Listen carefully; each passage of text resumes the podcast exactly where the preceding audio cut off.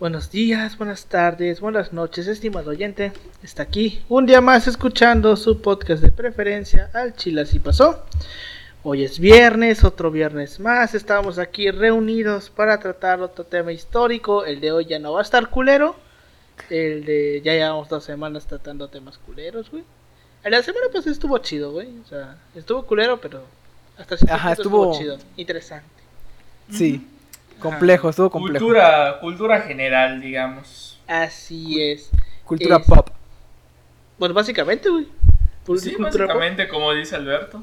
Pues sí, este, este va a ser el primer eh, podcast de la serie de podcast que vamos a grabar para tener de colchón.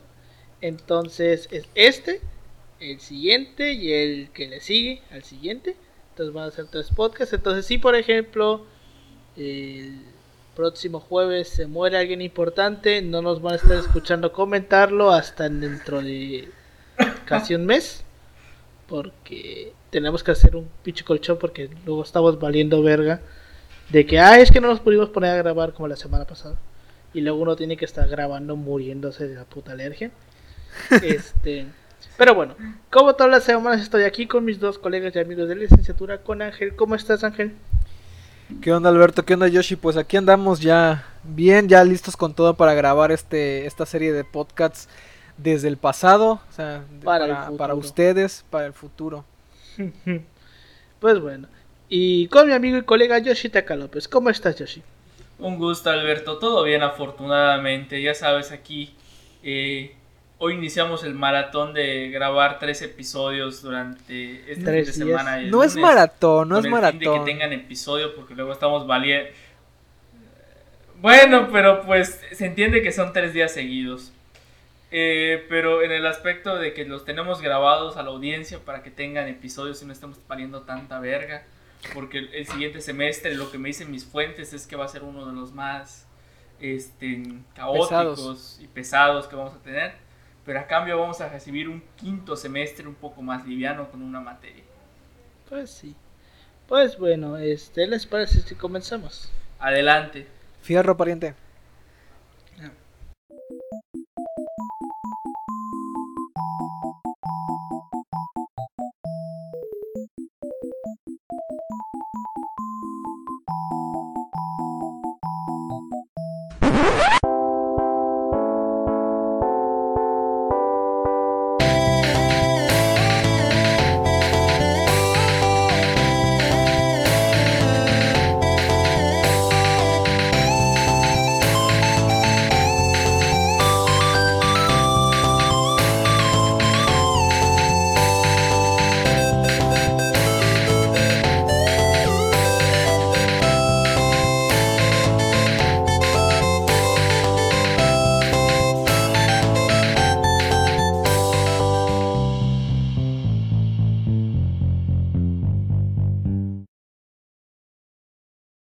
Bienvenidos a Chile así pasó, un podcast de historia mexicana y a veces mundial, donde su servidor, Alberto González, le va a contar a Ángel Paulino Chan y a Yoshitaka López una historia chusca, bizarra, increíble o surreal acerca de algún personaje, proceso o hecho acontecido en la historia.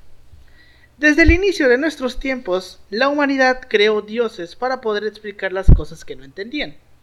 En nuestro país tenemos muchos ejemplos como Tlaloc, que era el dios de la lluvia, Mictlantecutli, que era el dios del inframundo, y tenemos un pinche largo, etcétera, porque tenemos un chingo de culturas, ¿no? Pues bueno, muchas de las antiguas civilizaciones que alguna vez coexistieron en la Tierra tenían conocimientos que hoy nos sorprenden, porque pues cómo chingados podían tener la tecnología necesaria para tener esos conocimientos. Un ejemplo de esto, sin duda, es la astronomía. Los mayas lograron crear un calendario como el que conocemos en nuestros días de 365 días, tan solo observando las estrellas y su posición. El estudio de la astronomía permitía saber la fecha, la estación o hasta incluso la hora, porque me parece que desde la antigüedad se tenían los relojes solares, ¿no? Que te permitían sí. saber la hora de- por la posición del sol. Pero bueno, sin embargo, todos los humanos de tiempos antiguos pensaban, ¿qué hay afuera? ¿Qué hay allá arriba? Galileo pudo crear telescopios para observar estrellas y planetas, pero solamente podíamos verlos a lo lejos. no podíamos analizarlos con detenimiento. Galileo también centró muchas de sus investigaciones en la Luna, nuestro satélite natural. En él observaba que solamente había un lado visible y que siempre estaba orbitando junto con la Tierra. Esta fascinación por el espacio llegó hasta el siglo XX, cuando después de la Segunda Guerra Mundial, soviéticos y estadounidenses competieron ferozmente por ver quién la tenía más grande. Y una de las carreras más frenéticas fue sin duda la carrera espacial. Poder observar quién conquistaba el espacio exterior. En una disparatez de Kennedy, al ver que los rusos llevaban ventaja, se le ocurrió decir que los Estados Unidos podían poner un nombre en la Luna. La recién creada NASA se cayó de culo contra el piso. ¿Cómo se, cómo se suponía que iban a mandar un nombre a la Luna? Pues Kennedy básicamente les dijo que se las arreglaran y lo terminaron haciendo. El día de hoy les vamos a contar acerca de la llegada del hombre a la Luna. Vámonos con todo, güey. ¿Con, todo y teorías, ¿Con todo y teorías conspirativas? Así es, creo. Mm, las podemos comentar al final. bueno, hay, habría que... Es como que lo que comentas, Pablo, esas teorías como que tienen relevancia y, güey, conozco a gente que me jura, güey, me perjura, güey, de que son teorías, güey, con cara de... Oye, y gente sin conocimiento científico gente sin que jamás ha abrido un libro de física. así es, es como el terraplanismo, güey no, no quiero ofender a los terraplanistas porque al parecer es algo serio. No, fuera de pedo, sí es serio esa cosa. Sí, güey, sí. Tenía una, una amiga que me decía, güey, este, que no, no voy a decir su nombre para no quemarla, porque la aprecio mucho. Güey, que me, que me decía, me perjuraba, güey, es que la tierra es, plana, güey. Y yo con cara de, ¿qué pedo, Fuentes, yo merengues. Güey, es con cara de Güey, a Galileo casi se lo chinga la Inquisición, güey. Tú estas mamadas, güey. Pues, güey, pobrecito Galileo, güey. Tanto que estuvo chingando con su tierra redonda, güey. Bueno, no, que la tierra giraba alrededor del sol. Eso es lo que decía Galileo. Bueno, y le fue bien bastante, solo a gesto domiciliario. Pero qué pinche hueva de que ya no pudieras hacer nada ni pudieras hablar con nadie. Pues sí, güey. Oye, yo, yo veía, decía, ¿cómo es que la tierra puede ser redonda? porque si fuera redonda el agua se caería por los extremos, o sea, no habría agua porque pues en una esfera si tú le echas agua, pues el agua pues pasa del, de la esfera, güey. Cambio si fuera si fuera plana, ese pues obvio ahí se queda el agua. Ese, oye, más más más despacio, cerebrito. Oye, oye, aunque fuera aunque fuera plana, güey, se caería el agua de todas ah, Exacto, güey, exacto. Es que te digo, tienen muchos pedos ahí. Pero bueno, este, vayamos comenzando porque va a ser un es un, guion larguito el del día de hoy. Pues bueno, en el año de 1955, tanto Estados Unidos como la Unión Soviética anunciaron públicamente su intención de lanzar satélites artificiales al espacio exterior en un corto plazo, como contribución al año geofísico internacional que se daba lugar entre los años 1957 y 1958. El 4 de octubre de 1957, la Unión Soviética lanzó con éxito el Sputnik 1, el cual fue el primer satélite artificial de la historia en lograr ponerse en órbita, dando así comienzo a la carrera especial. En la Unión Soviética, el lanzamiento del Sputnik y el subsiguiente programa de exploración espacial fueron vistos con gran interés por el público. En respuesta en respuesta al, Sputnik, Estados Unidos emplearía un enorme esfuerzo en mejorar su capacidad tecnológica y modernizar los planes de estudio con la esperanza de producir científicos más brillantes. A esta reacción se le conoce hoy en día como la crisis del Sputnik, porque básicamente cuando los, los soviéticos lanzaron el Sputnik, los estadounidenses se cayeron de culo porque no tenían ni idea de lo que estaban haciendo los soviéticos. O sea, les llegó por sorpresa el putazo. Algo, así como la vacuna de ahorita, güey. oye, sí, espérate. Yo me imagino al gobierno diciéndole, a ver, vatos, le estamos pagando cuánto a espías, güey. Si no nos pueden decir qué pedo con esta madre que se acaba de lanzar al espacio, ¿para qué les estamos pagando, loco? Güey, es que es como que algo muy curioso de lo de hecho cuando se, se lanza Sputnik este, 1. Güey, porque según todos estaban, bueno, los americanos estaban con paranoia, güey, de que según esa madre iba como... Iba a lanzar interse- rayo No, no, no, no, no, güey. Iba a intersectar todas las comunicaciones, güey, de, Ah, de sí, los americanos y todo. Güey, o sea, literalmente todos estaban como que, güey, phone to pieces. Estaban con sus gorritos de aluminio, güey. Ah, güey. era, la, era- la crisis de los gorros de aluminio, güey, el pedo. Güey, pero o sea, sí fue como la mamada, güey, esa cosa, güey. Pues, no, sé, no, Ah. no, no transmitieron una cosa, sí, no creo que transmitía, güey. pues, Nos, o sea, nos van a volver comunistas desde el espacio, güey. ¿no? Así- así- Va a tirar o sea, esporas de comunismo desde el espacio, güey. Es lo equivalente a la, vacu- a la vacuna Sí. de a la vacuna Sputnik de que nos va a, nos va a convertir sí, en. Ah, huevo, Esos memes son oro puro, güey. Oro joyita. puro, güey. Aquí fuera de aquí fuera de pedo, si me dieran a elegir en qué vacuna quiero que me, que me toque cuando cuando pues ya nos toca a nues- a nuestro grupo, este yo quiero la Sputnik, güey. Oye, qué Así- comunista así- eres, eh. Así fuera Eso de es muy pedo, ¿Eres güey. comunista un de tu del parte. comunismo acaso? Güey, me, me- güey, me da más, o sea, fuera de pedo, me da más confianza, güey, que la Pfizer, así te lo pongo. Eh, bueno, este, ya se me olvidó lo que... Ah, sí, este... pues, No estamos tan lejos del pedo de la guerra de los mundos de... De este cabrón, de Orson. Welles. No. De Orson. Welles, de Orson Welles, güey, que ya es, es un desmadre esta historia, güey. de- El pendejo que se puso a leer un libro en la radio de la... ¿Tú lo harías? De que, obviamente sí, de que eran los extraterrestres que llegaron al planeta Tierra y toda la gente se lo creyó, güey, si son en, las- en Estados Unidos. Yo siento, güey, que si alguien le agarrara un libro así sobre de que de pronto dijeran eh, ya en la entrada comunista de las tropas aquí a la Ciudad de México para instaurar el nuevo gobierno socialista, güey, yo siento que sí se armaría un desvergue, Sí, güey, que güey. fuera de. Güey, güey, eso es como yo- la ma- yo- Güey, ¿sabes qué sería la mamada, güey, de- en el campamento de frena, güey? Que hubieran puesto una madre así, o que hubieran puesto una pinche radio, güey, donde... Y un cabrón que lo diga, güey, te juro que, güey, te lo juro, así te lo juro, güey. Joyita, pie- joyitas, güey, joyitas van a salir ahí. Pues bueno, vay- vayamos continuando. Bueno, bueno. Este, cuatro meses después del lanzamiento del Sputnik, el primero de febrero del 58, Estados Unidos consiguió lanzar su primer satélite, que se llamó el Explorer 1. Durante ese tiempo, se habían producido varios lan- lanzamientos fallidos de cohetes Vanguard desde Cabo Cañaveral, que está en Florida. Estos dos primeros satélites se utilizaron con fines científicos. Sputnik 1 ayudó a, deter- a determinar la densidad de la atmósfera superior y los datos del vuelo del, Explo- del Explorer 1 llega- llevaron al, descubrimiento de eh, los cinturones de radiación que hoy los conocemos como los cinturones de Van Allen porque este, el que lo descubre se llama James Van Allen. Y está una de las una de las teorías de la conspiración figuran alrededor de estos cinturones, lo veremos más adelante.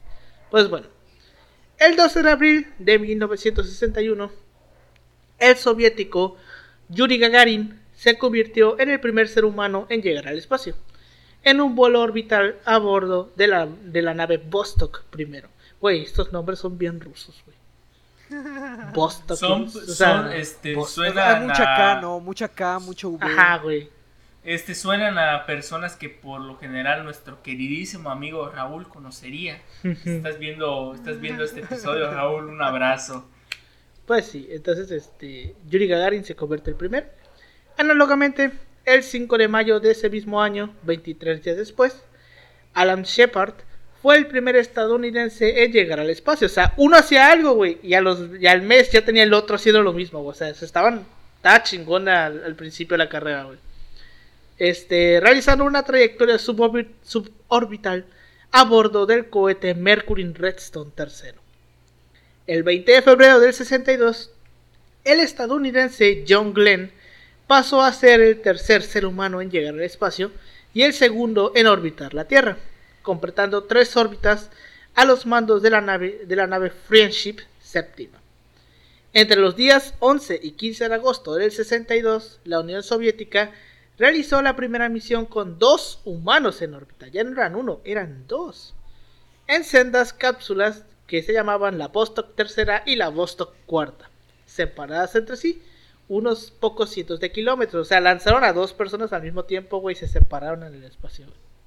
Iban en cápsulas diferentes. Ah, Aquí dato curioso, no sé si lo anotaste Alberto, pero Hay que decir que antes de los hombres, güey, mandaban un chingo de animales al espacio. Ah, sí, güey. Cuando todavía no había conciencia de del daño a los animales y la verga, güey. De- Güey, sí está- El primer animal fue, el- fue, un- fue Laika, ¿no? Un, La perrita. un- un perro, un perro. Perro, sí, mandaron, mandaron un perro, mandaron monos. Mono, güey, monos. ¿Qué más mandaron? ¿no? Este. Ya güey. no yo, sé, yo me quedé Creo, en creo que nada más Yo perros y monos lanzaron. Yo solo me acuerdo con perros y monos, pero no sé si mandaron algo más. Creo que no. No- De ahí ya no, no tengo idea. Bueno. No sé, Paulino, tú, tú tienes más este, conocimiento del tema porque estuviste ahí. Ah, no es cierto, no es cierto, estoy jugando. Aquí, aquí para la audiencia datos No, no, no, no, no, no, no, no digas, No, no pero, no no, espérate, no, espérate, Que- que espérate, quede- no, espera. No, no, es- o sea, no voy a decir todo, voy a decir una parte. Un, un amigo nuestro, este, no voy a decir su nombre para no quemar a José Luis, este, siempre chinga a Paulina diciéndole, ah, pero tú estuviste en ese tiempo, güey, es como que. Pau es como que el abuelo de nosotros. Ah, Pues- Ahí déjale, que, que, la, que la audiencia eh, trate de adivinar la, la edad güey, después. Bueno, este, el 16 de junio de 1963, la soviética Valentina Tereshkovka se convirtió en la primera mujer en llegar al espacio a bordo de la Vostok Sexta. Entonces, este, vemos que ya están mandando gente al espacio, pero nada más la mandan. O sea, es como que solamente van a orbitar. Ajá, como para, que- para decir que ya fue el primer ser humano, luego la primera mujer, Ajá. ser humano, o sea.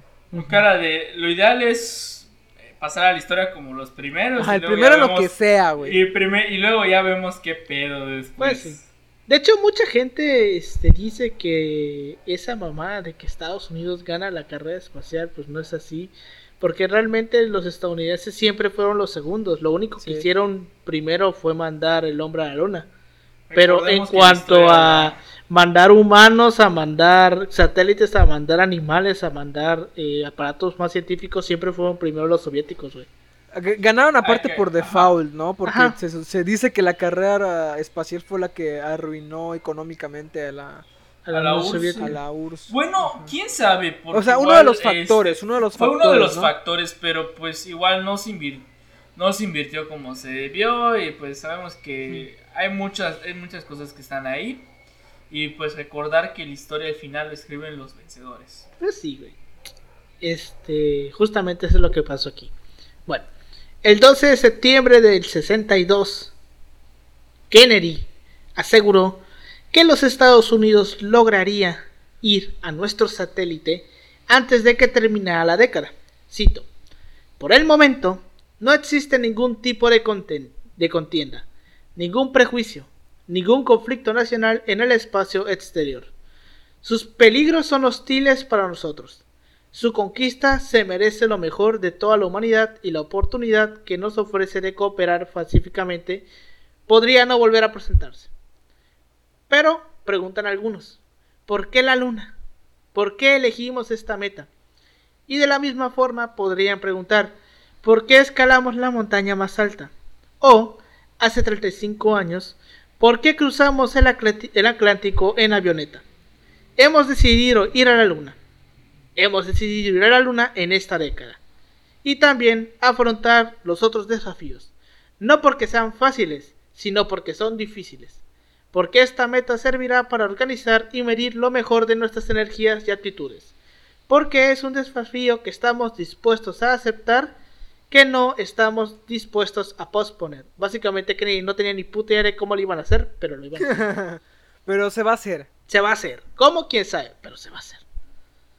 Bueno, Kennedy es como el amigo de las pedas, güey. que, que, dice "Güey, que vamos a hacer, vas a hacer algo y tú no le crees hasta que Hagamos realmente un lo hace. super. Ajá, de que, güey, o estos sea, son los, que los- dices, no, no hay dinero, no hay lugar. Todavía no saben quiénes van a ir, pero se arma una pinche pedota, güey. Se va a armar una pedota, güey.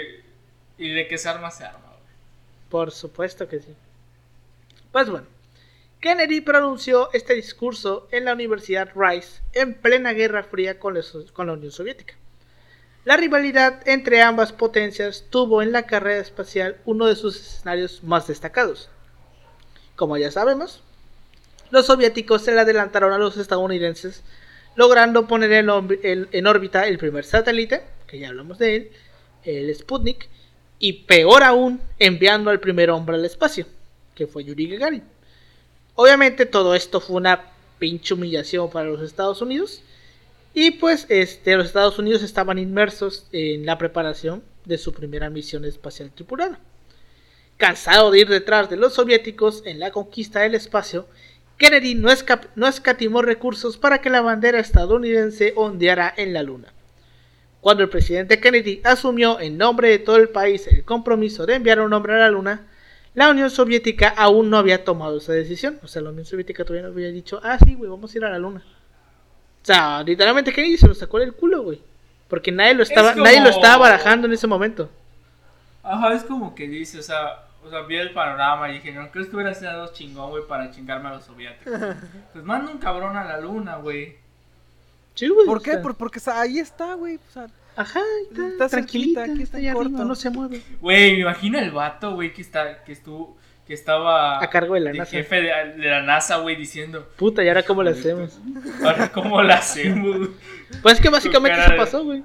Yo sabes que siento, güey, que igual el mismo miedo de este pedo al comunismo le granjeó bastante ayuda económica, güey, de los empresarios, así, del sector privado. Es que, es, que yo creo que era de, güey, yo pensando así como que el vato diciendo del jefe de la NASA, híjole, creo que no se va a poder.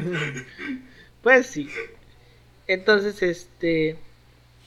¿Dónde nos habíamos quedado? Así, ah, de hecho, el compromiso formal soviético con un programa de aterrizaje lunar no llegaría hasta agosto del 64. Si bien los preparativos para tal programa habían dado comienzo antes, este, los Estados Unidos gozó de una ventaja de dos años en la carrera hacia la Luna. Y bien que pues aprovechó esa ventaja. La movilización de recursos financieros y humanos fue colosal, de una magnitud comparable a la de las, a la de las épocas bélicas, a la de las guerras. Para finales del 62, las decisiones básicas sobre qué sistemas se desarrollarían, este, pues, básicamente fue el cohete, el Saturno 5, la tripulación de tres personas encargadas del módulo de mando y servicio del Apolo, y el módulo del alunizaje para dos personas, que ya sabía, esa fue la decisión que se había tomado, y también este, el donde se había lugar, donde se iba a, a caer, que lo llamaban el denominado Rendezvous in Lunar Orbit. O sea, el lugar donde van a aterrizar. El proyecto Apolo recibió prioridad máxima del gobierno y el presupuesto de la NASA se incrementó un 89% tras el discurso de Kennedy y otro 101% al año siguiente. Para 1965, el presupuesto de la NASA absorbía casi el 5% de todo el gasto público de los Estados Unidos. Se convirtió, se convirtió en el Pemex de México. Básicamente, güey. Estaban lanzando billetes al fuego, güey. Cara de... Toma, toma, presupuesto, presupuesto para ti, para Oye, ti, toma. pero creo que no tanto como el presupuesto de armamentístico, ¿no? O sea, de, no, no, pero es diferente una economía de guerra esto. Es una economía de guerra. No, no, me, me refiero en general a, lo que destina eh, de recurso público a, la, a las Fuerzas Armadas, por así decirlo aún así que no, que no estuviera en guerra, pues era todavía mayor el, el de las Fuerzas Armadas, ¿no? Probablemente no, porque pues, estamos en plena Guerra Fría. No creo que hayan dado, le, hayan dado poco presupuesto al ejército. No, no, no, me, refiero precisamente a eso, que el del ejército siempre, siempre va a ser mayor al que, por ejemplo, le, pudieron haber destinado aquí a la, a la NASA o a, la, o a, este proyecto de para ir a, para ir a la Luna. Tendríamos que ver los, los archivos. Sería interesante, ¿no? ¿Te imaginas que fuera al revés, que le hubieran dado más a, a, la Luna estos, para, a estos proyectos que, al, que al ejército? Yo no, lo creo, yo imagino, yo no lo creo, o sea, tampoco, o sea, y recuerda, recuerden siempre la industria bélica es un motor económico muy bueno para una potencia. Así es. Pues bueno, este, actualmente el presupuesto de la NASA no llega ni al 0.5%. Para que nos demos una idea de qué tanto dinero le estaban lanzando a la NASA. No sé, pero solo quiero decir que el internet de la NASA es uno de los mejores, güey. Sin pedos, güey, tomas clases en línea ahí. Ojalá y aún así te saca Teams. Y aún así te saca Teams, güey. Así te saca Teams, güey. Pues bueno. La plantilla de la NASA se duplicó y el número de subcontratistas que trabajaban en la construcción del Apolo se multiplicó por 4. Tras el magnicidio de Kennedy en noviembre del 63, el Apolo se convirtió en un símbolo para homenajear a su malogrado joven presidente, el cual le volaron la cabeza. La determinación de es que güey, es un chiste obligado. La determinación de llegar a la luna no flaqueó, ni siquiera tras el fallecimiento de tres astronautas durante un incendio en la cápsula de lanzamiento en enero del 67. Está bien cooler esa historia, güey. No sé si alguna vez habían escuchado esa historia. El que Creo que sí. Los que creo se quemaron vivos, güey. Ajá, sí, a huevo, sí que está despegando y se ve pum. No, no, no, ese es el Challenger, esa es otra cosa. Antes, Ah, güey, hubieron unos astronautas que estaban haciendo unas pruebas en una cápsula, güey, y la cápsula se incendió y se quemaron vivos adentro los tres, güey. A la bestia, güey. Sí, güey, Pobres estuvo vatos, de la verga. O sea, el Challenger es otra cosa, güey. Pero bueno. Frente a esto, el programa lunar soviético pareció las remoras de la burocracia interna y las, rivalidades personales. La falta de recursos adecuados y un liderazgo centralizado. Y además, la muerte del carismático diseñador jefe soviético Sergei Korolev durante una intervención quirúrgica en el 66. Aún con eso, el programa ruso estuvo. Así de ganarle al, al programa Apolo. A finales del 68, el Kremlin abortó en el último minuto un plan de enviar cosmonautas a la órbita de la Luna. Y antes de que el Apolo 11 despegase en julio del 69, hubieron dos intentos fallidos de probar eh, el impresionante lanzador N1, que básicamente es el equivalente soviético al cohete Saturno, que fue el que llevó a estos güeyes a la Luna. Ahorita vamos a llegar a eso. La posibilidad de que la Unión Soviética pudiera ganarles en llegar a la Luna, aún sin posarse en la superficie, le hizo así, mira. Así a la NASA, güey. Y obligó a adelantar el lanzamiento de la misión Apolo 8. Mucha gente pregunta, ¿por qué el primer Apolo que llega a la Luna es el 11? ¿Qué pasó con el Apolo 1, 2, 3, 4, 5, 6, 7, 8? Básicamente fueron misiones anteriores. Tipo cohetes que nada más salieron a reconocer o que sal- llevaron eh, astronautas pero no los pusieron en, en la luna, simplemente salieron a, a orbitar, o sea, fueron como que todos los Apolos contribuyeron a que el Apolo 11 pudiera llegar a la luna. A Básicamente. un cara de. Fueron pues, misiones previas que ayudaron Ajá, al misiones 11. previas, sí. Bueno, exceptuando el que, el que se encendió porque pues, Güey, qué culero, neta. Fuera de pedo, güey. sí, güey, está de la verga. Creo, si no me falla la memoria, que uno de los astronautas que se murió quemado se llamaba Robert Chaffee. Me suena de haberlo escuchado. Pero no lo sé, la verdad. Que la Hay, para este los que tengan este dudas de cómo eh, eh, ya en una visión más científica hay una un video de en un canal de YouTube que se llama El robot de Platón que Ah, explica épico científicamente cómo Sí, ya sé. llegan los astronautas a la luna. Pensé que Ese a pobre, decir, ese pobre vato se emperra cada vez. Sí, güey, cada vez que le dicen que el hombre no llegó a la luna, güey. Sí, Verga, güey. güey, se emperra. Güey, acuérdate. es, es lo es, es como que lo equivalente, no sé, güey. No, no, no sé, cuando le dice un vato, güey, que cuando te dice un white mexican, este, el pobre es pobre porque quiere, güey, es lo equivalente, más o menos. Sí, güey. Básicamente. Pues bueno. Este. ¿Dónde chingados nos quedamos? Así. En la parte de... El rotundo éxito de la misión del Apolo 8, del Apolo 8 fue esencial para poder hacer posible el aterrizaje en la Luna antes de que finalizase el 69. La tripulación del Apolo 8 trajo consigo la imagen más icónica que produjo el Apolo, el programa Apolo, la fotografía del, del Earthrise, que básicamente alguna vez se acuerdan o han visto la fotografía de eh, la Tierra desde el espacio. Ajá. Pero creo que es la foto que se toma desde la luna, pero no es la foto que toman los astronautas, es una foto que toma este otra cosa. Es que es que, que no me acuerdo, es que hay varias fotos de la luna, de la Tierra desde la luna, pero es que es una en específico, güey, que no me acuerdo, no sé si la ubiquen, que la voy a buscar mientras estoy contando esto. Este, que es que o sea, se ve la luna, el piso de la luna, pero se ve que no está en el piso de la luna. No sé si lo Ah, ubiquen. Mm, ubico una en la que se, Creo que ajá, se ve sé, el piso creo, creo que y ya se, se cuál ve como que demasiado curvado, güey, el, el pedo, güey. Ah, sí, ya Ajá, sé, es huevo. esa. Esa. Bueno, la van a tener en los complementos por los que no lograron verla. Bueno, esa foto se tomó en, el- en la misión del Apolo 8.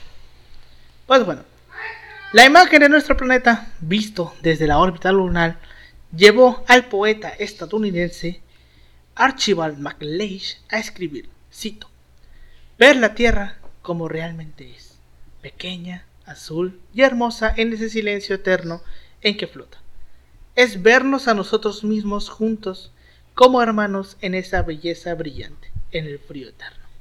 Hermanos que ahora toman conciencia de, ver, de serlo verdaderamente. Esa percepción, la que todos compartimos dentro de... com- to- las que todos compartimos destino como habitantes del planeta Tierra, puede que sea el legado más durario del Apolo. Como el astronauta del Apolo 8, Bill Anders, autor de la biografía, ha expresado a varias- en varias ocasiones, fuimos a la luna y descubrimos la Tierra. ya ves, güey. La reacción mundial al éxito del Apolo 8 hizo recordar a los líderes estadounidenses, por si no lo sabían ya, que los primeros pasos de, de un hombre en la luna se producirían unos meses después. Y estos pasos se celebrarían en todo el mundo como un auténtico acontecimiento.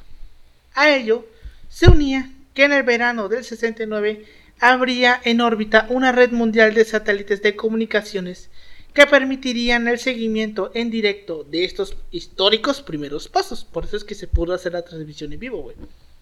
En efecto, el satélite que haría ese seguimiento posible entró en servicio solamente 19 días antes, güey, del pequeño paso de Neil Armstrong. Cerca de la mitad de la población mundial, más de 500 millones de personas, fueron capaces de asistir a este momento. El 16 de julio, los astronautas Neil Armstrong, Edwin Aldrin, que todos lo conocemos como Buzz Aldrin, y Michael Collins, son trasladados hasta la nave para proceder a su posterior lanzamiento. Mientras tanto, el ordenador del complejo 39 realizaba las últimas comprobaciones y supervisa que todos los, los sistemas funcionan. El director de vuelo, Jim Kranz, verificó las recomendaciones del ordenador y consultó a los miembros de su equipo. Entonces comenzaba la secuencia de ignición. El Apolo 11 despegó el 11 de julio de 1959, 69, perdón, a las 9 y media tiempo de Houston, si no me fue la memoria, que básicamente serían las 9 y media de la mañana tiempo de México, güey, porque Houston y México tienen la misma hora. Entonces, a las 9 y media de la mañana tiempo de México del 16 de julio, el Apolo despe- despegó. 170 segundos después del despegue, los motores de cebado de la segunda etapa se pusieron en marcha después de que los cinco motores F1 de la primera agotaron su combustible y este se hubiera eh, desprendido del cohete, porque básicamente el cohete no era como que unos pinches cohetes y chingue su madre, eso nos llevan, sino que eran varios cohetes y cada que se le acababa el combustible a uno entraba otro más potente y otro más potente y otro más potente, güey, hasta poder salir, porque si así con un motor normal, güey, ni de pedo podían salir, güey. De hecho, creo que en general todo el, el puto cohete es, es, es- es puro combustible, güey, porque Ajá, es, así es. lo que, lo que en sí importa es la- el piquito nada más prácticamente, ¿no? Que es lo que queda ya al final. Una- es una cápsula. una Ajá, cápsula exacto. pequeña. Este, para la gente de cultura como yo, este, Ah, perro. estoy jugando, es mame, es mame, güey, porque voy a hacer un anime, güey. Este, vean Doctor Stone, eh, Doctor Stone, este, muestra una parte donde Senko explica cómo puta, cómo, cómo vergas, este, se hace una visión a la luna, es donde explica cómo se hace el cohete. Y por qué es muy importante hacer bien el cohete para evitar que hayan personas heridas como tres astronautas que se quedaron en una cápsula quemados. Es Pero bueno, es que es diferente la cápsula de esa que se, esa que se quemó a la al Challenger, güey, al. Challenger que fue el que explotó a la verga. pero Pero bueno, todo es práctica y error. obviamente. Bueno, así comenzó la ignición de la segunda etapa, consta de cinco motores, cuya tarea era que el Saturno V siguiera ganando altura cada vez a mayor velocidad. Alrededor de 30 segundos después se produjo la separación del anillo Intertepa, que separaba la primera y segunda eta- y segundas etapas y la separación de la torre de escape de emergencia junto con la cubierta protectora del módulo de mando. Ya que el Saturno 5 no presentaba problemas técnicos y podía continuar con su salida del campo gravitatorio terrestre, porque el pedo que siempre tenían o que siempre veían era de que, ok, pues nosotros podemos lanzar el cohete, el pedo es que el cohete soporte o vaya lo suficientemente rápido como para que la atmósfera no lo haga mierda, güey. Ese era el problema. No. Entonces por eso es que tenía que ir en chinga, güey. Tenía que ir rápido para poder salir de la atmósfera sin que la atmósfera lo aplastara a la verga. Pues bueno. Nueve minutos después del lanzamiento, los cinco motores J2 se apagaron y la segunda etapa se, separó del resto de la nave. Es lo que dice Paulino, que es así, iban separando y lo que importaba era el piquito. Entonces, poquito a poquito el, el cohete se iba haciendo más chiquito. Pues bueno, si bien nunca hubo un fallo eh, de despegue en el confiable cohete Saturno V, de todas formas los ingenieros de la NASA tenían el temor a una posible explosión, en el momento del lanzamiento. Por esta razón, los, eh, los espectadores VIP que asistieron a Cabo Cañaveral fueron ubicados a 5 kilómetros de la plataforma de despegue. O sea, los pusieron a casi la chingada. Oye, eso nos hace pensar qué tamaño podría tener una, una explosión en tierra de una de un cohete así, güey. Sí, güey. O sea, ¿a cuánto podría extenderse? No sé, pero se, O sea, pero se chinga un pequeño pueblito, yo estimo más o menos. Güey. Pues sí. Este, una vez, eh, bueno, perdón, no. Esa medida no era casual. Los técnicos, ah, justo lo que estás diciendo. Los técnicos habían calculado la cantidad de combustible que podía llegar a explotar y la distancia máxima a la que llegarían los fragmentos ante una eventual explosión, que básicamente eran unos 4.8 kilómetros. O sea, iba a ser un radio grande, güey, si explotaba esa madre. Pues bueno, una vez que el Apolo 11 había comp- completado la segunda órbita a la Tierra, porque básicamente lo que hicieron fue salieron de la Tierra y con la misma gravedad de la Tierra fueron dándole vueltas, güey. Hasta que en una le dieron vueltas y ¡fuf! se fueron. O sea, aprovecharon la misma, la misma gravedad de la Tierra para tomar impulso, güey, sin tener que gastar combustible. Y eso hicieron también de regreso. Agarraron la luna, le dieron vueltas, le dieron vueltas, le dieron vueltas hasta que tener suficiente velocidad y agarrar impulso, güey, para no tener que gastar combustible. Pero bueno, Por eso es Eso- importante estudiar física, porque te explica. Sí. Por eso sabemos que la tierra es Redonda. Y sabemos que la Tierra es redonda.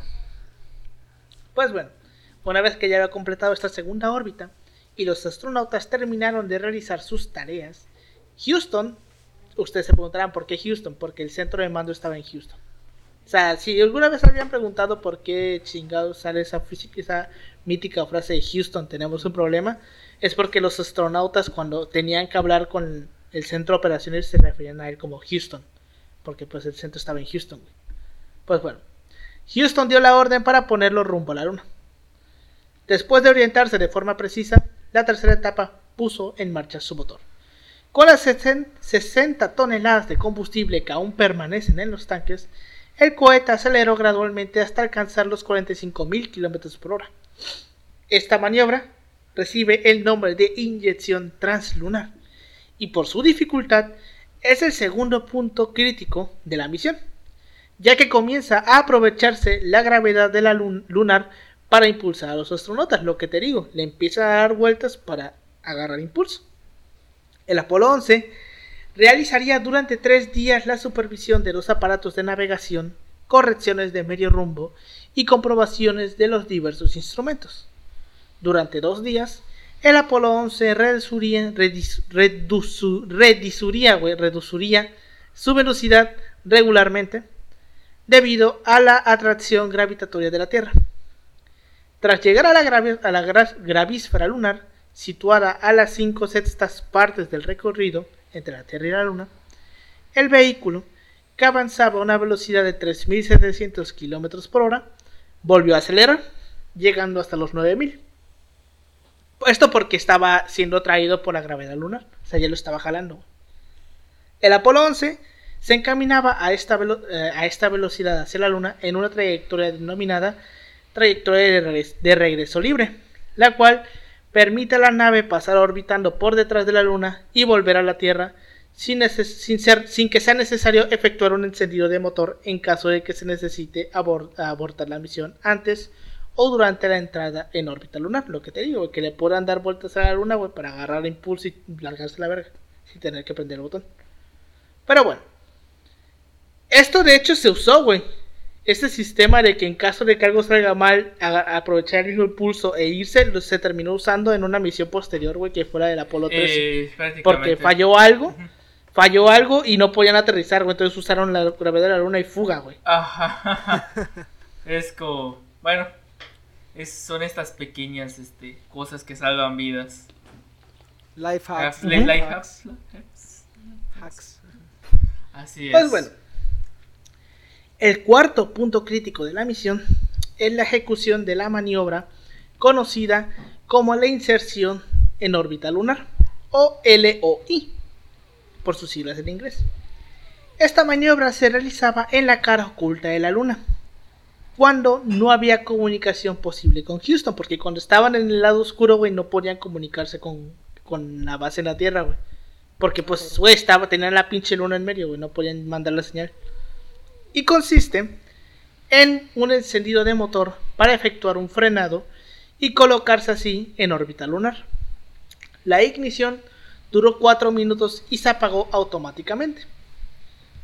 El comandante Neil Armstrong, verificó en el panel de control del módulo de mando de, le- de lectura del Delta 5 o, o variación de velocidad y observó que el frenado hipergólico había situado al, Apolo 11 a una velocidad correcta para abandonar la trayectoria de regreso libre y situarse en órbita lunar. Porque básicamente, o sea, le estaban dando vueltas a la luna, güey. Sí. Si algo salía mal, de ahí, nos iban a mover.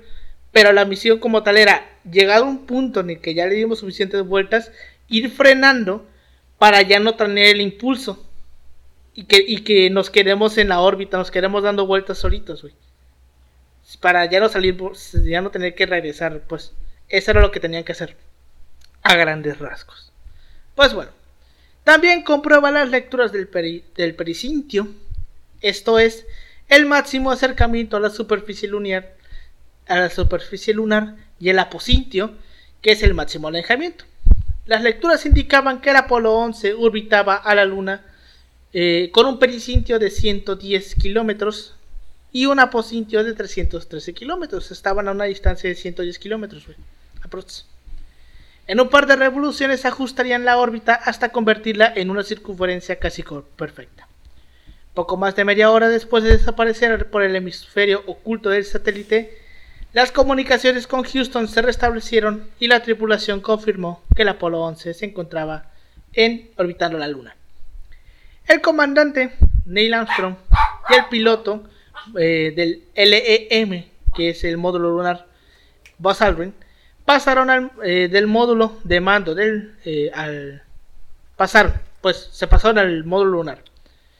Completada la decimotercera órbita lunar y encontrándose en la cara oculta de la luna con las comunicaciones de Houston interrumpidas, Mike Collins, piloto del Columbia, accionó el mecanismo de desconexión y el Eagle comenzó a separarse de su compañero de viaje. ¿Por qué? Porque en la puntita, como decía Paulino, estaba pues la nave, que era la Columbia, y estaba el módulo lunar.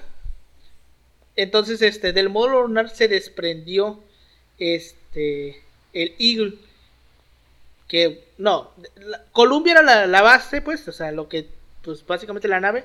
Y el módulo lunar era el Eagle. Entonces ahí se metieron estos dos pendejos. Que fueron este Neil Armstrong y Buzz Aldrin. Porque pues eran tres, güey. Uno se tenía que quedar afuera, güey. Qué culero, ¿no? sí, güey. O sea, yo me imagino que debió haber sido, debió haber sido culero para Michael madre, Collins, güey. Porque Ajá. pues básicamente es el que siempre olvidamos, güey. Todos recordamos siempre a, a Buzz Aldrin y a Neil Armstrong. De hecho, Pero por- recordamos sobre todo al, al Armstrong. Ajá, güey. Es como que el top. Yo no, yo porque casi fue no el ubico primero, al Buzz Aldrin. Yo sí lo ubico a Buzz Aldrin. Y al otro ni de pedo, yo no sé. Sí, güey, porque Michael Collins tuvo la mala suerte de que se tuvo que quedar en el módulo, güey. O sea, él no pisó la, él no pisó la luna. Neta, jamás, jamás. Creo jamás. que llegó a ir otra Ajá, vez, me imagino que en otra misión. pero Creo que fue en otra misión, pero por lo menos en esa primera misión No él no quedó. Él no se Fue- a- él no le tocó las bajar. güey. leyendas urbanas Chale, es culero la- el Armstrong, güey. Dice, bueno, a ver, baja, güey, baja, baja. Pisa y ya te vas a la chingada, o sea, y regresas. Para que digas que, que estuviste y... Este, te llevas una piedra de recuerdo. eh. Una piedra lunar de recuerdo. eh. Pues bueno. Entonces, este, Michael Collins separa el, el Eagle y pues el, el Columbia se retiró. Y permitiendo al Eagle, que es el águila, el módulo lunar águila. Nosotros conocemos como Eagle, pero su tradición es águila. Y ahorita vamos a ver por qué estoy aclarando esto.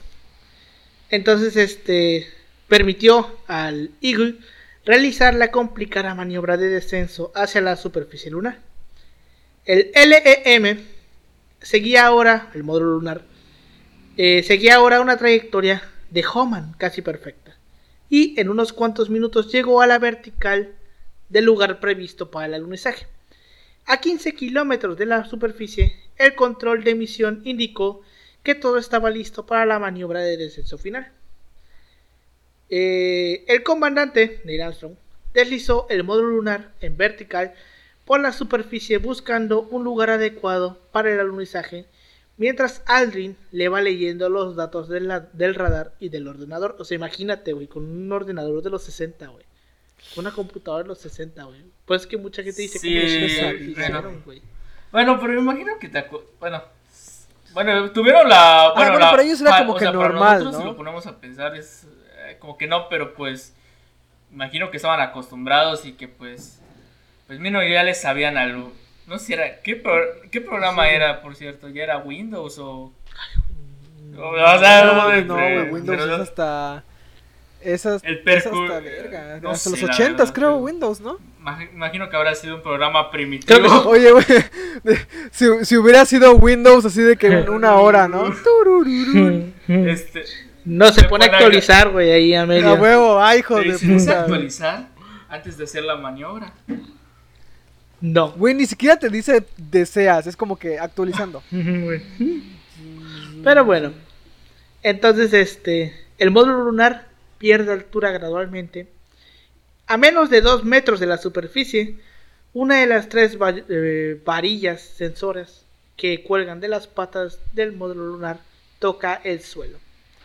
El Eagle recorrió el último metro en una suave caída gracias a la débil gravedad lunar. El terreno resistió bien el peso del aparato y todos los sistemas funcionaban correctamente porque tenían miedo de que al momento de alunizar, si alunizaban muy rápido, el módulo se hiciera mierda y, se descompusieran algunos este, aparatos que traían ahí.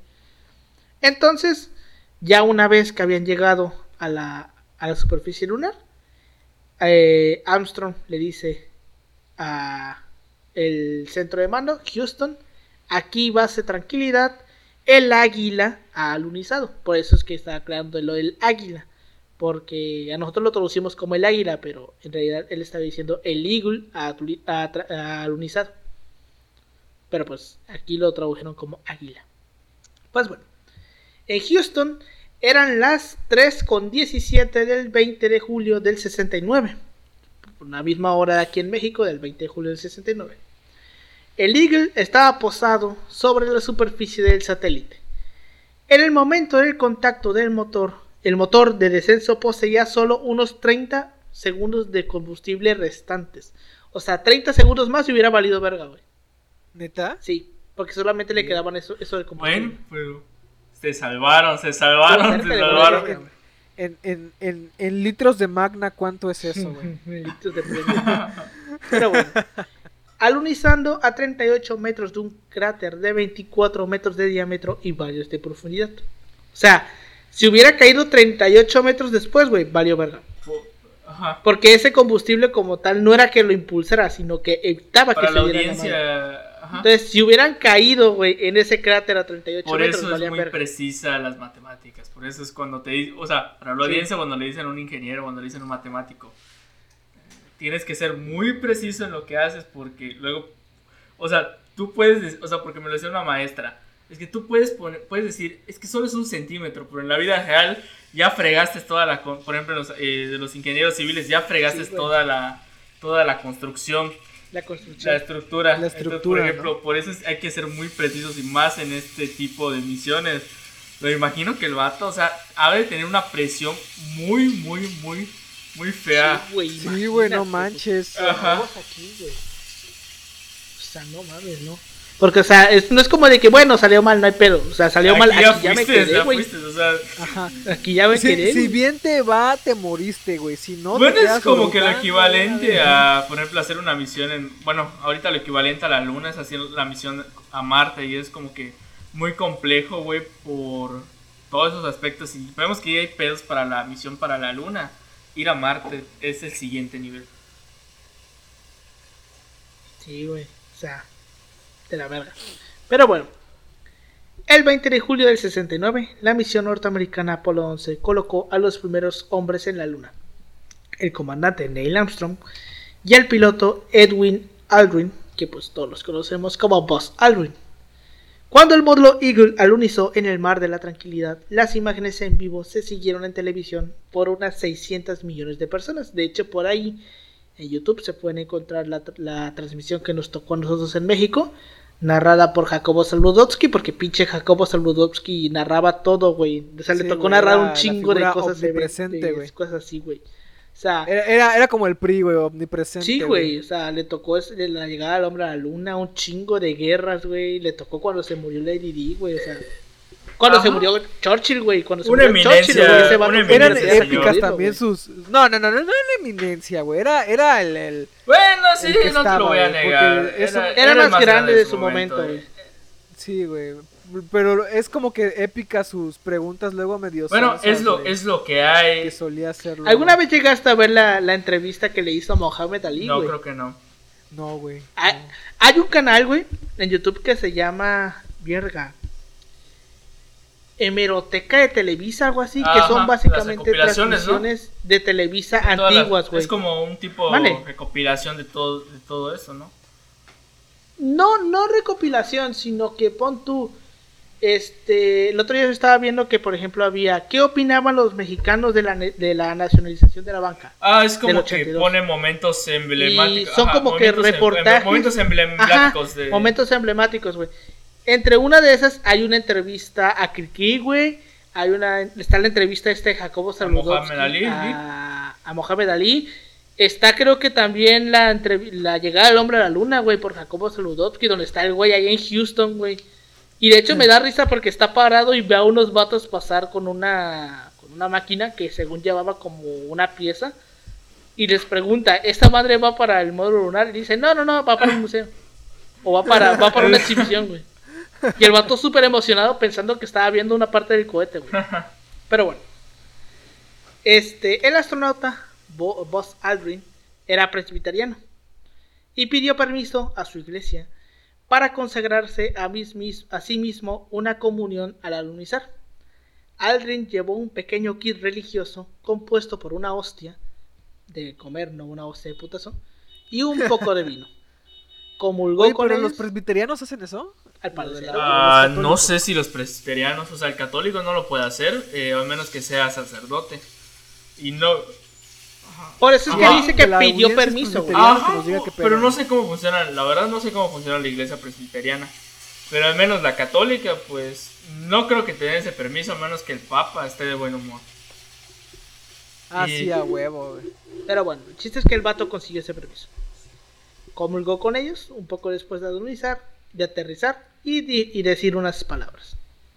Al sur del Mar de la Tranquilidad y a unos 90 kilómetros al este de dos cráteres casi gemelos, denominados Ritter y Sabine, este, es en ese, en ese lugar donde se hallaba la base lunar. Denominaba la Estación de la Tranquilidad consistente del módulo de módulo lunar y su tripulación. Realizadas las comprobaciones pertinentes, Armstrong solicitó, permiso para efectuar los, primer- los preparativos de la primera actividad extravehicular o EVA, por eso es de ese pendejo meme de, de Evangelion. Le tienes que el Chingy, el chingy. Sí, eso viene. Y Houston la autorizó. Seis horas y media después de que aterrizaron, güey. los astronautas estaban preparados para salir del módulo lunar. El primero en hacerlo es Armstrong, porque a huevo, pinche vato, era el, era el, era el jefe de, la, capitán, de, ¿no? El la, capitán. de la misión, pues a huevo él iba primero. ¿Quién? Mientras desciende por las escaleras, activa la cámara de, de televisión que retransmitirá imágenes a todo el mundo. Una vez hecho esto, describió a Houston lo que veía a su alrededor. Y al pisar el suelo a las 10.56 de la noche, por eso es que le tocó a Jacobo Saludotsky, güey, porque al parecer le tocó en vivo en su noticiero, dijo la famosa frase. Este es un pequeño paso para el hombre, pero un gran salto para la humanidad. En un primer momento, por seguridad, los astronautas estaban unidos a un cordón encarchado al módulo lunar, por si salían volando, la- salían flotando la verga, güey. Los tenían, estaban amarrados como por un, ar- un arnés. Un, un hechizo. Al ver que no corre ningún peligro. efectivo. Inquebrantable, güey. Entonces, cuando vieron que pues no pasaba nada, pues ya se lo quitaron. Armstrong y Aldrin tenían expresas instrucciones de no cerrar la, la puerta porque si se la cerraban, valieron verga. Ahí se quedaron, güey. Porque no había manera de, abrir- de abrirla por Es que fuera. no güey. tienen la llave, güey. Se quedan. Güey, va a sonar pendejo, pero una vez, güey, estuve así de quedarme afuera de mi casa allá en Mérida. Porque eh, es de esas madres de pasador, güey. Y se supone que con Sí, la llave, güey, pues lo abres. Pero esa mierda no quería abrir, güey. Sí, y, en- y le estaba yo metiéndole putazos Es que tienes que, jugar con la. No abría y no abría y tienes no que- abría, Tienes que estuve jugar como con, 20 con- con la llave. Porque igual me ha pasado y entonces, como que no quieren poner la llave y le tienes que estar ahí jugando hasta que te deja. Es de los peores, es de los peores sustos Sí, que te estuvo puede de la pasar. verga. Desde Güey, ese día, ¿sabes güey, dejé de usar el pasador, güey. Y ya le ponía el seguro, güey. O hasta siempre que salía, güey, le ponía llave a la puerta como si me estuviera yendo a la verga, aunque fuera nada más en la tienda. Pero bueno. Entonces, este. No, te- no podían cerrarla. Porque este, no contaba con una manija en la parte exterior. Armstrong tomó fotografías del paisaje aledaño y más tarde muestras del suelo lunar. Entre tanto, Buzz Aldrin se preparó para salir del módulo lunar de la misma manera que su comandante. El segundo de a bordo bajó por la escalera, contempló su alrededor y a continuación eh, ambos intercambiaron. Armstrong le dice a Buzz una, una vista magnífica allá afuera y Aldrin le dice magnífica desolación. Yo creo que sí han ubicado esa frase, güey. No, güey, yo no la ubicaba. Güey, ¿alguna vez llegaste a ver el episodio del mono que estaba orbita- orbitando la Tierra en Los Simpsons? ¿O fue el de la, fue el de la hormiga? Es de la hormiga, es de la hormiga, Cuando- es de la hormiga. Te- te mentiré. Es el de la hormiga, el de Ajá, horrible libertad, libertad, horrible exacto. libertad, algo así, güey. Es como una referencia a esto, güey. Pero bueno. Este, más tarde, ambos desplegaron una bandera estadounidense, no sin cierta dificultad, para clavarla en el suelo selenita e iniciaron. Selenita es porque el piso de la luna está hecho de selenio, güey. O tiene composición de selenio. E iniciaron una conversación telefónica con el presidente de los Estados Unidos, Richard Nixon, que de este cabrón vamos a hablar un día de estos porque el, Güey, el tema del Watergate. Está- Nick- Nixon es un personaje, Está chido, está chido. que tiene, tiene ahí su, su, su papel y no voy a decir, pero es causante de dos de las peores dictaduras en Latinoamérica. Y ahí lo dejo. Así es. Entonces, este, un día vamos a hablar de él porque el tema del Watergate está cabrón. Bueno, Nixon le dice a estos vatos, cito, Hola Neil y Buzz. Les estoy hablando por teléfono desde el, de- desde el despacho oval de la Casa Blanca. Y seguramente esta sea la llamada telefónica más importante jamás hecha. Porque gracias a lo que han conseguido, desde ahora el cielo forma parte del mundo de los hombres. Y como nos hablan desde el mar de la tranquilidad, ello nos recuerda que tenemos que duplicar los esfuerzos para traer la paz y la tranquilidad a la tierra. En este momento, único en la historia del mundo, todos los pueblos de la tierra forman uno solo. Lo que han hecho nos los enorgullece y rezamos para que vuelvan sanos y salvos a la tierra, porque tenían miedo de que no pudieran volver, de que Sí, igual se hicieran mierda en el regreso. Pero bueno, la exploración eh, es, eh, extravehicular o EVA duró más de dos horas, durante las cuales los astronautas, los astronautas realizaron importantes experimentos científicos. Instalaron un chingo de, eh, de, ¿cómo se llama? de aparatos. Eh, pusieron la bandera, obviamente, de 100 por 52 centímetros. Colocaron un disco con los mensajes y saludos de, de varias naciones del mundo. Las medallas recibidas de las familias de Yuri Gagarin, Vladimir Komarov, las insignias del Apolo en recuerdo de Virgin Grissom, Edward White, y Roger Chaffee, que fueron los que se murieron este, quemados, güey. Ya ves, te dije que Roger Chaffee era uno de esos. Que fueron los que fueron los que se murieron quemados, güey. Fueron ellos tres. Este, sellaron con un tapón el primer ejemplar del nuevo sello de correo de 10 centavos y recogieron 22 kilos de rocas lunares. La, la placa que dejaron dice Aquí, hombres de la Tierra pisaron por primera vez la Luna, julio de 1969 después de Cristo. En nombre de la humanidad, venimos en son de paz. Presidente de los Estados Unidos de América, Richard Nixon. Pinche Richard Nixon, güey. Porque, o sea, ¿por qué chingos tienes que poner tu nombre, güey?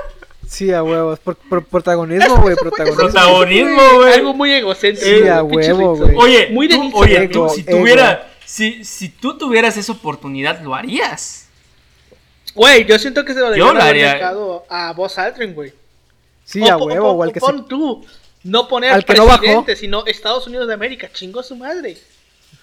Pero bueno. Güey, pero, o sea, Bueno, estamos hablando... en la- El pedo de las placas siempre como que lleva, bueno, al menos por lo que yo sé, siempre llevan al presidente en turno, güey. exacto. A Toda placa. Bueno, es su forma de marcar un episodio en la historia. Pero bueno. ¿De Sea quién. ¿De quién crees que sea la siguiente placa en Marte? Déjenlo en los comentarios. Híjole. Pues supone que es antes de 2030, güey. Según decía Obama, güey. Pues no sé. Bueno, quién sabe. Yo me Pero- acuerdo que Obama dijo que íbamos a Oye, llegar que a diga- Marte antes de 2030. Pues Que está, diga Trump, ¿no? Pues está, este, pues, vamos a ver qué pasa. Bueno, Porque pues igual está la misión de X- SpaceX. A la Ajá. SpaceX. La de, Ujú. es la de Elon Musk, creo. Elon Musk. Ajá, la de Elon, Ajá. Musk, la de Elon Musk. Que hace poquito lanzaron el. El- ¿Cómo no se sé, llamaba la nave? ¿Dragon no Force? sé, Es- sí dice. Es un, el Ajá. cohete que regresa y cae Sí, parado. sí, Sí, ¿no? a la verga, güey. No mames, güey. Los ingenieros de la NASA ven eso hoy en día, güey. Verga. Se empiezan a llorar de la felicidad, güey. Pero bueno. Este, después de estas dos horas, el primero en regresar al módulo lunar es Buzz Aldrin. Y después Neil Armstrong.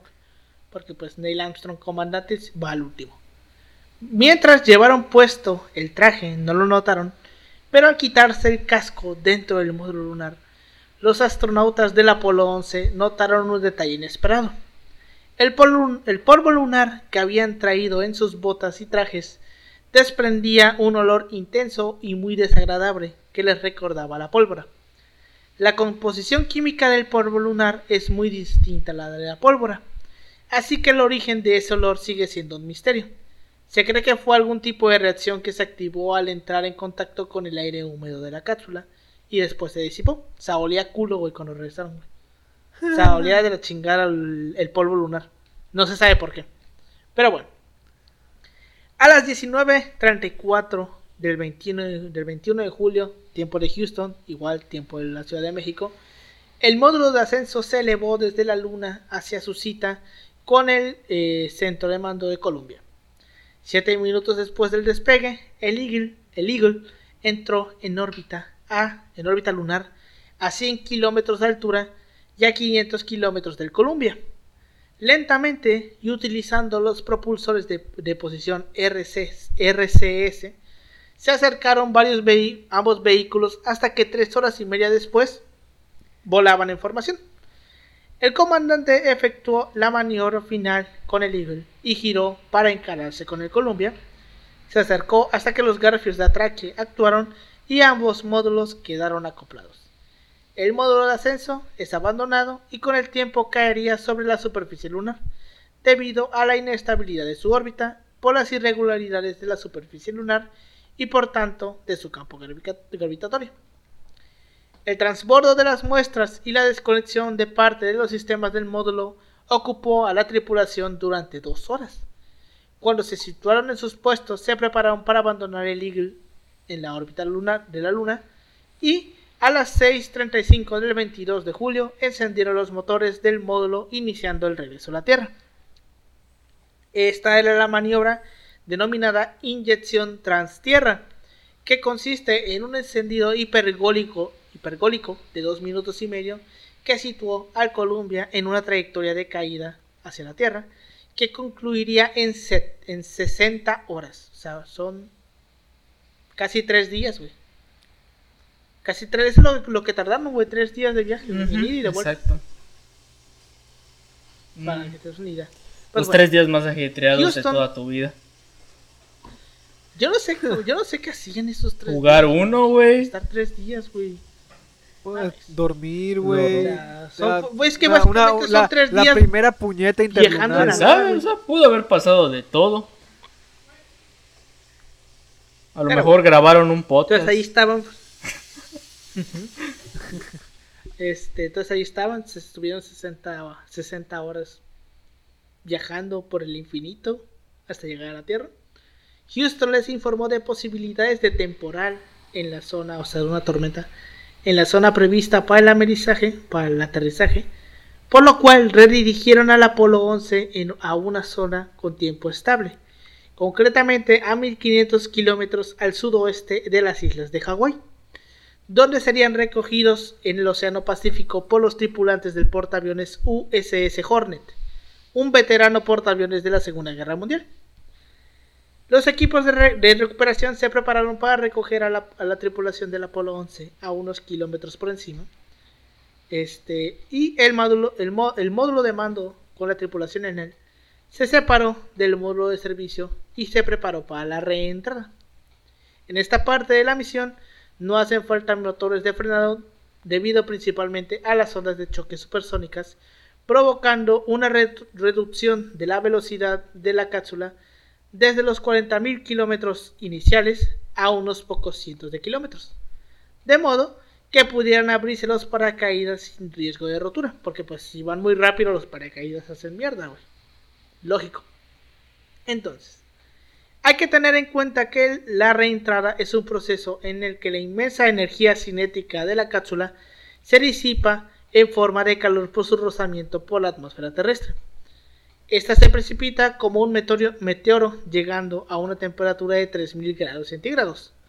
Por efecto eh, de esta elevada temperatura, se forma una pantalla de aire ionizado que interrumpe totalmente las comunicaciones con la nave durante algunos minutos. A este periodo se le llama el periodo del velo negro. No me preguntes por qué, pero así le pusieron estos culeros. Unos minutos después de la pérdida de comunicaciones, se recibieron en Houston las primeras señales procedentes de la nave. A 8 kilómetros de altura, se abrieron los dos primeros paracaídas para estabilizar el descenso.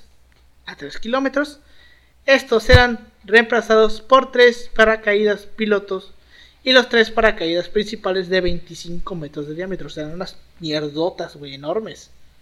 25 metros de diámetro, güey. O sea, es un chingo. Este, por fin, consiguieron llegar a la superficie a las 6.50 del 24 de julio. Exactamente 8 días, 3 horas, 18 minutos y 35 segundos después de que el Saturno V abandonara la rampa del complejo 39. El amerizaje fue, fue extremadamente preciso, arribando a tan solo 2 millas náuticas del punto preciso inicialmente no me acuerdo exactamente cuánto es una milla náutica, pero... Eh, ay, eso, o sea, son bastantes kilómetros, ¿eh? hasta donde yo sé. Son, son bastantes kilómetros. Pero bueno, solamente se desviaron por dos millas Está bien. A lo, a lo, mejor se pudieron desviar por más, pero pues... pero este, pues... solamente se desviaron dos. Terminar este, en una explosión de cohete. Ajá, güey. O terminar en casa del culo. Porque imagínate, ah, si se desviaban, güey, hay que buscarlos, güey. Y hay que buscarlos en medio del océano, güey. Ah, a ver, milla náutica. Es que se pone. Ya Ponlo en el sistema. normal. No, güey. no, una milla normal es como. 1.6 kilómetros, creo. Ya te iba a decir que 3, güey. Casi dos kilómetros es Mm, la, milla La náutica. La milla náutica, sí. Como unos 4 kilómetros, güey. O sea, es que, es que el problema es que pon tú, si se separan. 200 millas náuticas, güey, quedaron a Tres- 400 tres kilómetros, y vete tú a buscarlos en medio del 3.2 océano, güey. Sí, o sea, es un chingo lo que, o sea, y es que, pero es que como iban a caer en el océano, te digo, si caen a 100 millas náuticas, vete tú a buscarlos a medio del océano, güey. Y va a ser un pedo, pero bueno. Afortunadamente esto no pasó. Arribaron, cayeron a solo 2 millas náuticas del punto previsto inicialmente. Y esta misión fue un rotundo éxito para el gobierno estadounidense, comandado por el presidente Richard Nixon, que al final no terminó muy bien, y un homenaje a su inductor, el presidente John F. Kennedy, que no pudo disfrutar del momento debido a que pues le, le abrieron un hueco en la cabeza en, eh, en julio de día hablaremos de las conspiraciones en el- y Y de las asesinato de conspiraciones. Ah, ¿No has ¿De qué oído de que según la CIA lo mató? Ajá. de que a Kennedy. Bueno, Ah, hay sí. varias- Sí, igual O tenía planeado un día de estos Fidel Castro lo había matado y la chingada. Ya ves, güey. Hay de todo. Pero bueno, Pero hay de pues, todo, güey, será de para todo en esas teorías. Así es. Pues bueno, este. Las teorías conspirativas. ¿Qué teorías conspirativas conocen Ah, ustedes de este pedo? ajá, ajá. Yo, fíjate, la, creo que una de las más chidas que llegué a escuchar, o sea, chidas por lo, por lo fantasiosa, es que Stanley Kubrick había Ah. hecho todo el montaje junto con la NASA y la chingada, güey. Sí, porque O sea, este. que todo lo que vimos, todo, todo lo que se vio de, de esa Ajá, madre exacto, es la teoría rodaje, más güey. fuerte. O sea, bueno es que es, bueno es que es como que la más representativa, es la única que he escuchado. Esa que según dicen que no, no fuimos a la luna. Y creo que es la que más auge tenido, porque me acuerdo que en varios juegos como que hacen la representación. De, recuerdo que en uno, en uno ponen este, creo que se llama Área 51, bueno, el peor es de que ponen el, pon- ajá, ponen el montaje Ah, de, juegazo. ponen el montaje del hombre llegando a la luna. Entonces, pues, pues esa es, esa es como que la versión pues más, ¿no? más representativa. No sé si hay otra. Alberto, ¿tú qué? Ilústranos. Pues este. Está esa de, de Kubrick, sí. Este. Porque, pues porque. es- mm, ¿Cuánto fue? Un año antes había hecho este. Ajá, Odisea ajá, Odisea. o, menos de un año, güey. Pero pues es muy diferente la manera en la que Kubrick, o sea, puede, o sea, retrata el espacio a como se ve en las fotografías. Aparte que pues no mames, güey. Lo que siempre, la cosa que más y más dicen para, pues, desa- desacreditar cualquier teoría, güey, es que- si ajá. esto hubiera sido un montaje, los primeros en darse cuenta hubieran sido los soviéticos, güey. Ajá, huevo. ¿Quién sabe? O sea, Ah, sí, por, mira, por el nivel de, por el nivel de rivalidad que de había, güey. Obviamente no, no iban a decir, ah, sí, mira, sí llegaron. No, de hecho, creo que había una noticia.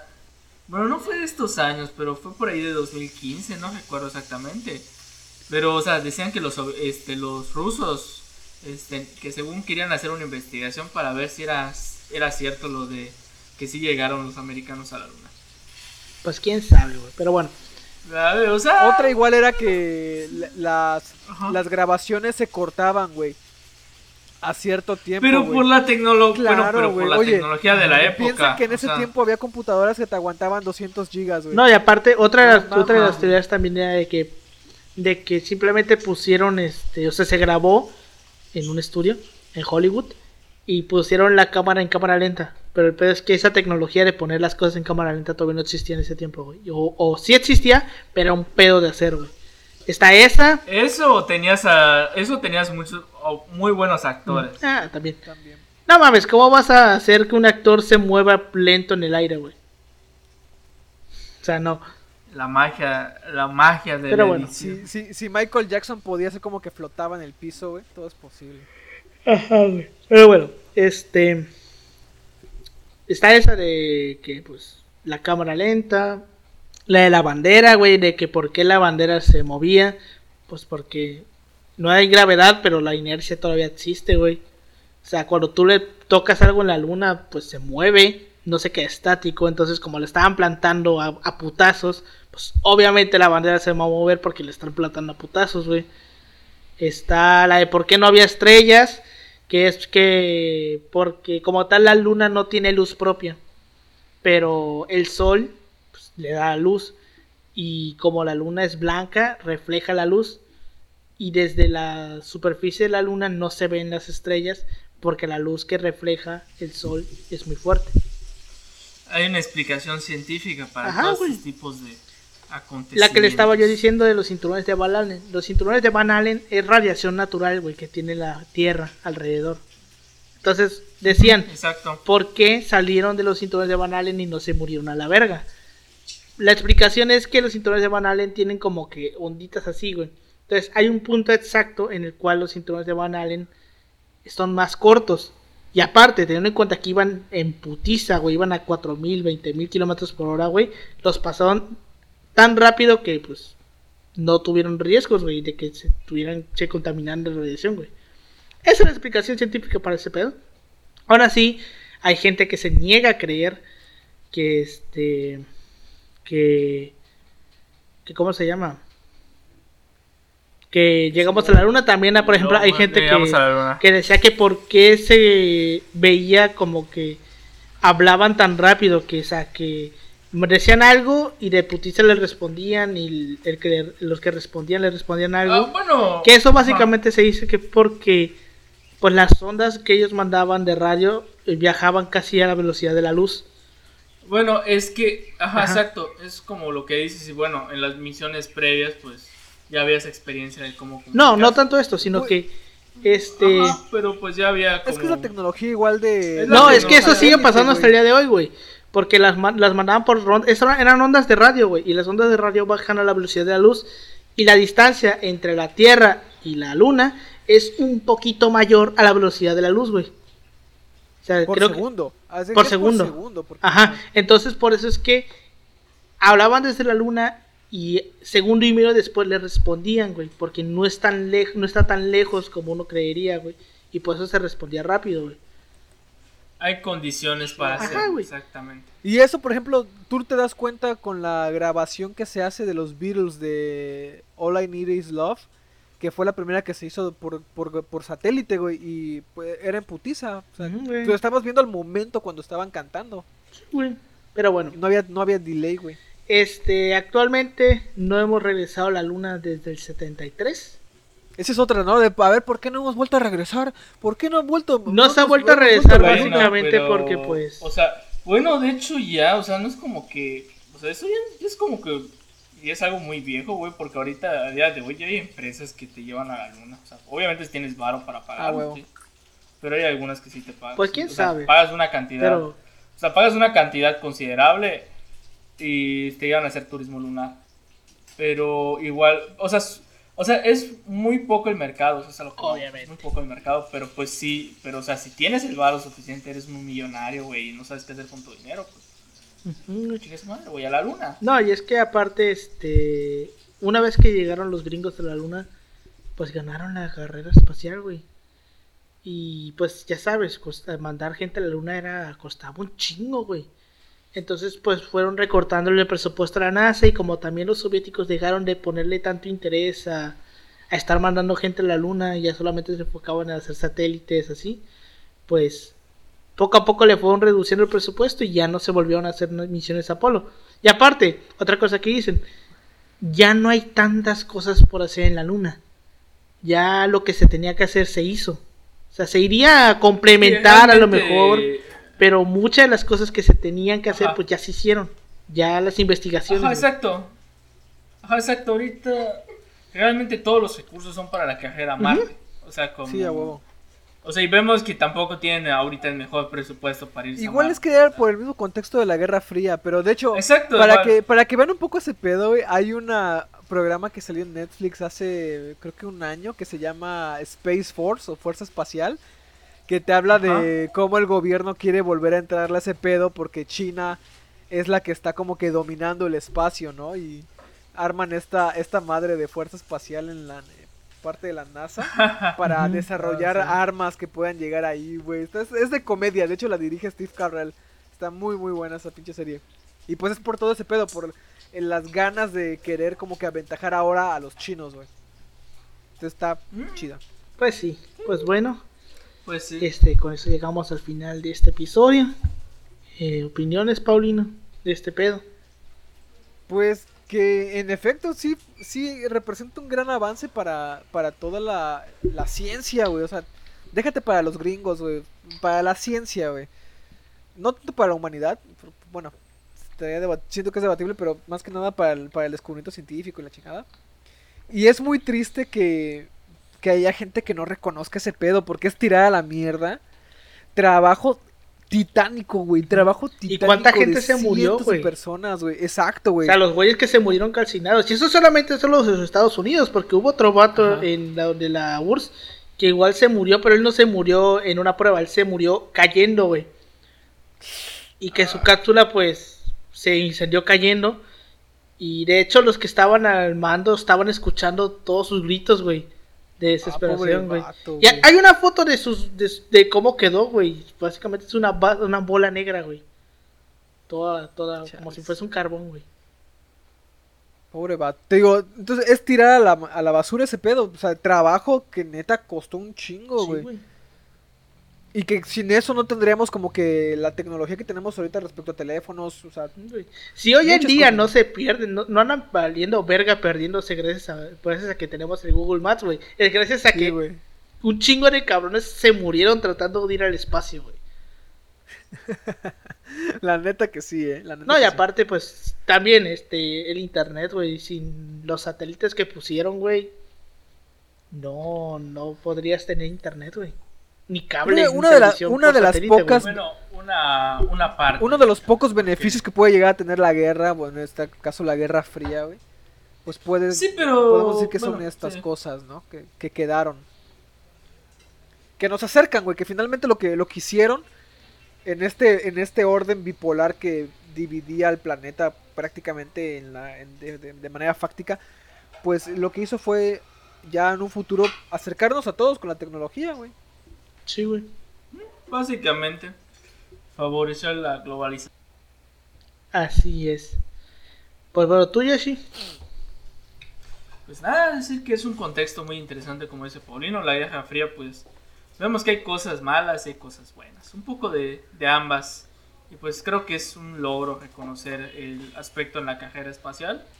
Que como dice Paulino, indiferentemente quién fuera, es un logro para la ciencia sin duda. Y es como que ese aspecto de esperanza de que sí podremos colonizar otro planeta para...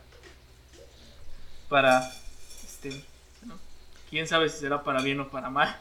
Creo que hay muchas series de ficción que explican muchos contextos, pero pues a día de hoy esperemos que, que vaya bien esa cajera y recordar que es un montón de trabajo detrás de lanzar una pequeña misión que puede, pare- parece poco, pero la verdad hay un trabajo detrás titánico. Solo creo que recuerdo el, el trabajo de código para, para programar bien toda la misión del Apolo.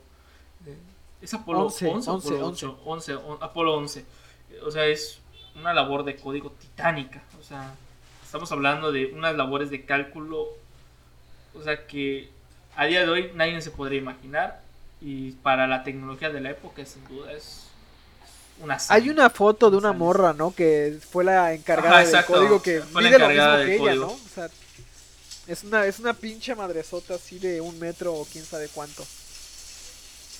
Ah, Sí, pero pues, pues son esos aspectos y- que nos brinda la historia para Y- y- entender y, que y que pues de por sí trae una revolución científica, por ejemplo, eh, o sea, sabemos que todo ha sido una aportación para seguir en, en esta carrera, por ejemplo, igual en los satélites que, que a día de hoy con- nos comunican con todas las partes y es posible este podcast. Igual que nos, nos mostró que los, los espías no valen para una madre, güey, porque si algo tenían que hacer bien, güey, era saber... You ¿sabes had qué? one job. Avísame con tiempo, güey, avísame con tiempo que este pedo está pasando para no quedar como una estúpida. Sí, güey.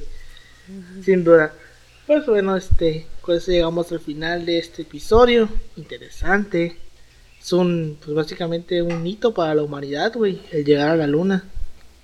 Y últimamente estas tres, es- bueno, la semana pasada, este y el de la siguiente, que vamos a grabar mañana. Es de la... Ajá. eh, Bueno, comparado al del episodio anterior, es tecnología buena. Tecnología Pues buena. la energía nuclear también es tecnología buena si lo pones a ver desde un punto de vista porque es más segura, Eh, eh, da más energía, más, Más limpia, ¿no? Es- casi limpia, exacto. El pedo es que mucha gente No, le no, tiene no miedo por si- Chernobyl, pero pues... Ajá, pero bueno, son otros contextos pues. igual. tenemos- De hecho, es ¿Y cómo se llama? eh, una de las cosas que se me pasó a comentar en el episodio pasado, es que como tal, Ajá. eh, este güey Oppenheimer no se sentía Ajá. culpable por el hecho de que, güey, mi invento mató gente. El güey se sentía culpable Ah. de que, güey, inventé una tecnología que puede ser usada para matar gente. Bueno, es que no lo veía de esa forma, pero pues ya sabemos Ajá, qué pasó. No, o sea, es que eso fue lo que él abogaba, güey. O sea, Oppenheimer cuando pasa lo de la bomba, o sea, hasta, el cierto- hasta, el hasta cierto punto él veía necesario que se tirara la bomba, güey, para que ya los japoneses de una vez por todas dejaran de dar mamando, güey. Pero este, Ajá. él decía, es que el problema es que sí, inventamos una tecnología que va a ayudar a mucha gente porque, pues, güey, es energía nuclear, es energía más limpia, más fácil de producir, que da más energía sin tanto Bueno, problema. los desechos radiactivos tampoco. Es que la planta No. nuclear, güey, o sea, en lo que genera desecho radioactivo como tal es la carrera armamentista. Ajá. Eso Bueno, eso- igual sí tienes razón, tienes razón. Ujú. Así en ese punto O sea, sí una planta nuclear, güey, le puede dar energía a un chingo de ciudades a la vez, güey. Una solita, güey. Entonces, este, él decía, o sea, sí, creamos algo súper chingón, pero también algo que pues, puede ser usado como- para, para cometer Ah, genocidios. pero- o como, como decías, Paulino, igual sí es una buena alternativa, porque no sé si han leído el artículo del problema de que si, sigue, se, de que llevaría, por ejemplo, llevar tantos paneles solares, depender tanto de la industria minera sobre todo, Sí. Que sería algo contraproducente. De hecho, creo que lo grande de la, dilemas. de la energía nuclear es que genera energía por, por vapor, güey. O sea, está bien cagado. Ah, es por vapor. Ajá. Sí, es por vapor. Está cagado, güey. O sea, ah, pero Es pues, como si fuese una, es una- como si fuese una pinche locomotora del siglo XIX, güey. Solamente que en vez de pero, usar pero carbón, moderna. pero es usa plutonio. O mamás así. Pero pues ya saben, hay que, hay que usar la tecnología con prudencia. Así es. Mucha prudencia. Pues bueno, este, con eso llegamos al final de este episodio. Eh, muchas gracias por habernos escuchado. Nos pueden encontrar en todas las redes sociales como arroba así pasó podcast. A mí me pueden encontrar como arroba Emanuel en, en Instagram y en Twitter. A ti, Pau. A mí en Facebook como Ángel Paulino Chan. En Instagram y en Twitter estoy como Pau-3cc. Y eh, como Cuentos del Señor Goriot en WordPress. Sobres. A ti, Yoshi. Eh, me pueden encontrar en Instagram como Yoshitaka2807. No subo nada habitualmente, pero pues Ahí está. Ahí estoy. Pues bueno, este, muchas gracias por habernos escuchado. Nos vemos la siguiente semana con un tema histórico interesante otra vez.